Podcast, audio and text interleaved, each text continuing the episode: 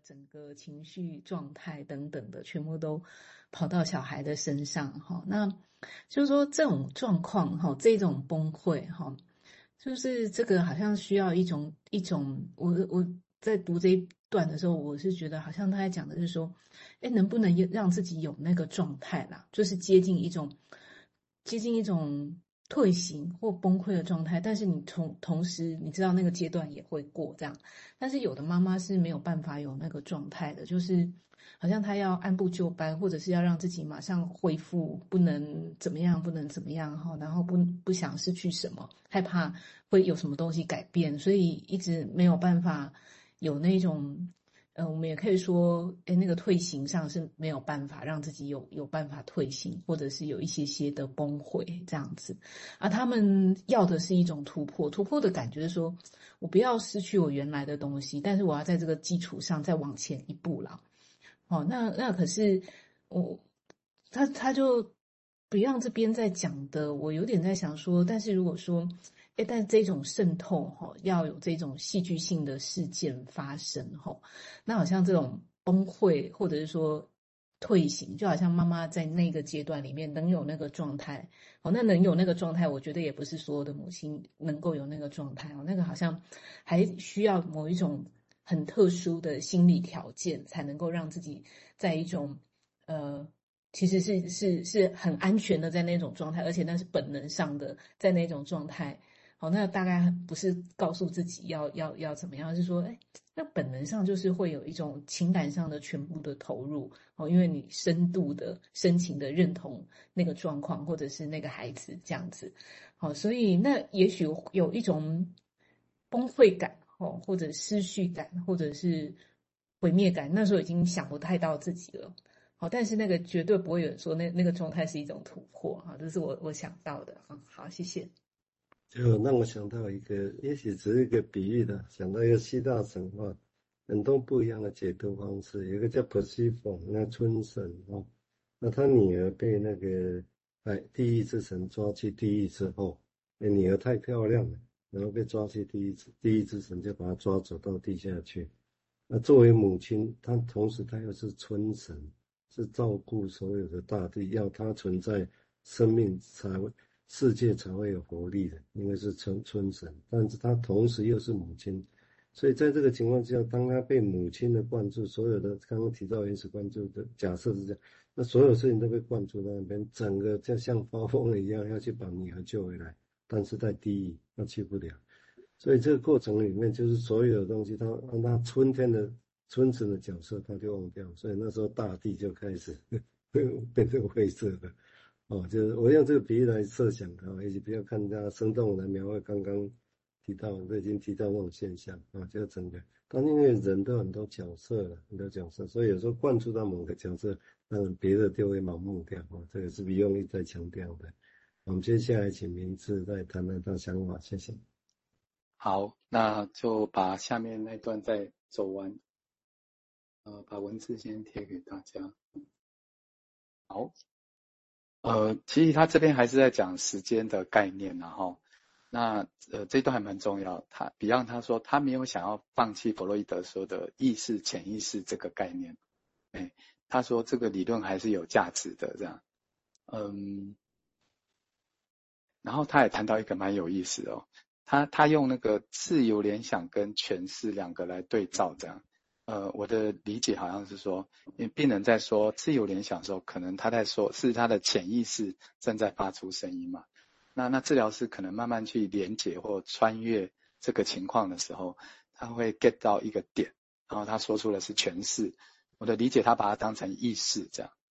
然后他接下来他这句话他说的很有意思，他说我们在处理的是一系列的皮肤，这些皮肤呢曾经是表皮或者是有意识的。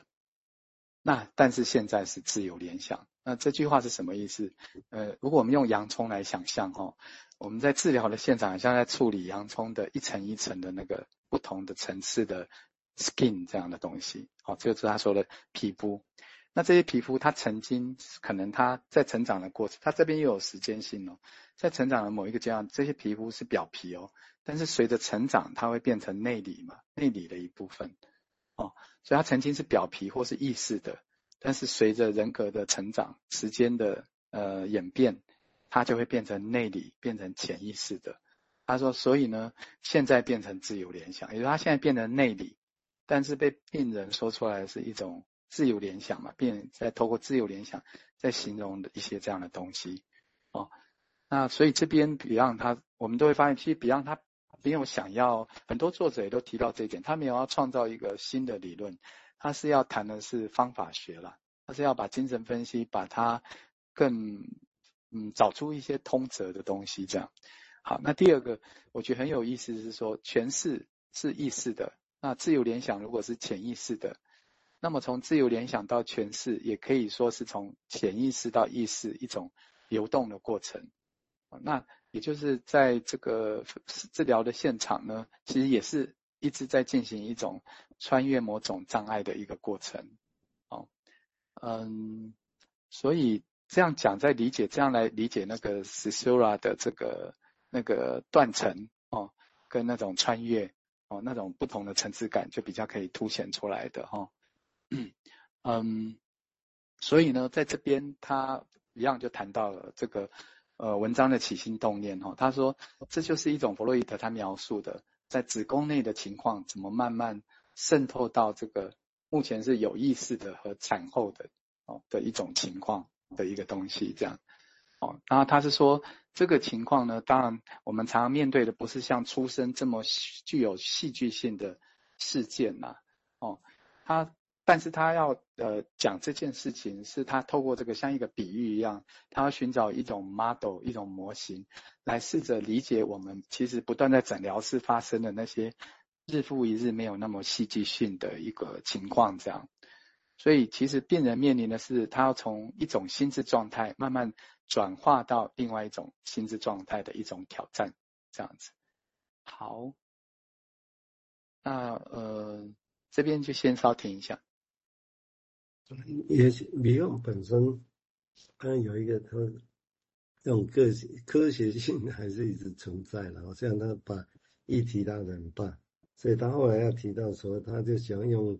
用模式 model 这个概念，就刚刚提到要去理解，哦，就其实是应该更进一步的说，说其实是在经验的都自己根本不知道怎么回事的东西，那怎么办？哦，那就必须像当年弗洛德一样。寻找嘛，你就要去向别人寻找，你就要去从别的学派或者别的知识、医学别的东西去寻找。那些东西，回过头来解释说明说，为刚刚那个经验好奇怪，不知道怎么形容。哦，因为他不会刻意特意的让自己很快的迁就一个好像很快像速食一样东西的解释方式。哦，他会觉得那个方式很不一样。好像目前我是没办法，所以他就会，这他一直一辈一辈子都是一直在这样的一个往前动。我觉得这样态度还蛮重要的。哦，我们接下来请瑞金再谈谈他的想法，谢谢。嗯，这里我先跳过好了，因为蛮想听那个新的文章的。好啊，我们就继续名字发表。好，呃，先贴给大家，呃，没关系啊，就是说。介绍一下这篇文章，然后大家有兴趣可以去找来看，这样哦。所以不急，我们慢慢讲，因为这个东西都太那个密度太高了，这样。好，那这篇文章呃，就是这个意大利的分析师哈，呃，意大利文我不太念了啊，就约瑟夫塔维奇雷斯他写的一个文章，嗯，他就是这个文章他。但连结我有寄给大家，你们在连接会看到一个一个 video 哈，就是访谈的一个内容。那这篇就是那个访谈，介绍这篇文章的访谈。那呃，其实 Beyond 他在呃发展这个 Caesura 的方法的时候呢，其实他常常引述这个笛卡尔啊，他的文章常常引述笛卡尔，所以这位分析师他就去研究了这个笛卡尔的怀疑论跟 Beyond 的探究方法之间的一些关联性，这样子，哦。那这是他的第一个部分。那第二个部分，他是讲到临床上，哦，这个这种这种怀疑论怎么用在临床？那他就谈到了说，他是以这个解梦来说了。他说早期的解梦比较像是一种解码，就是要把这个意识把它翻译成潜意识的一种解码。他说这样的一种思考方式，其实呃需要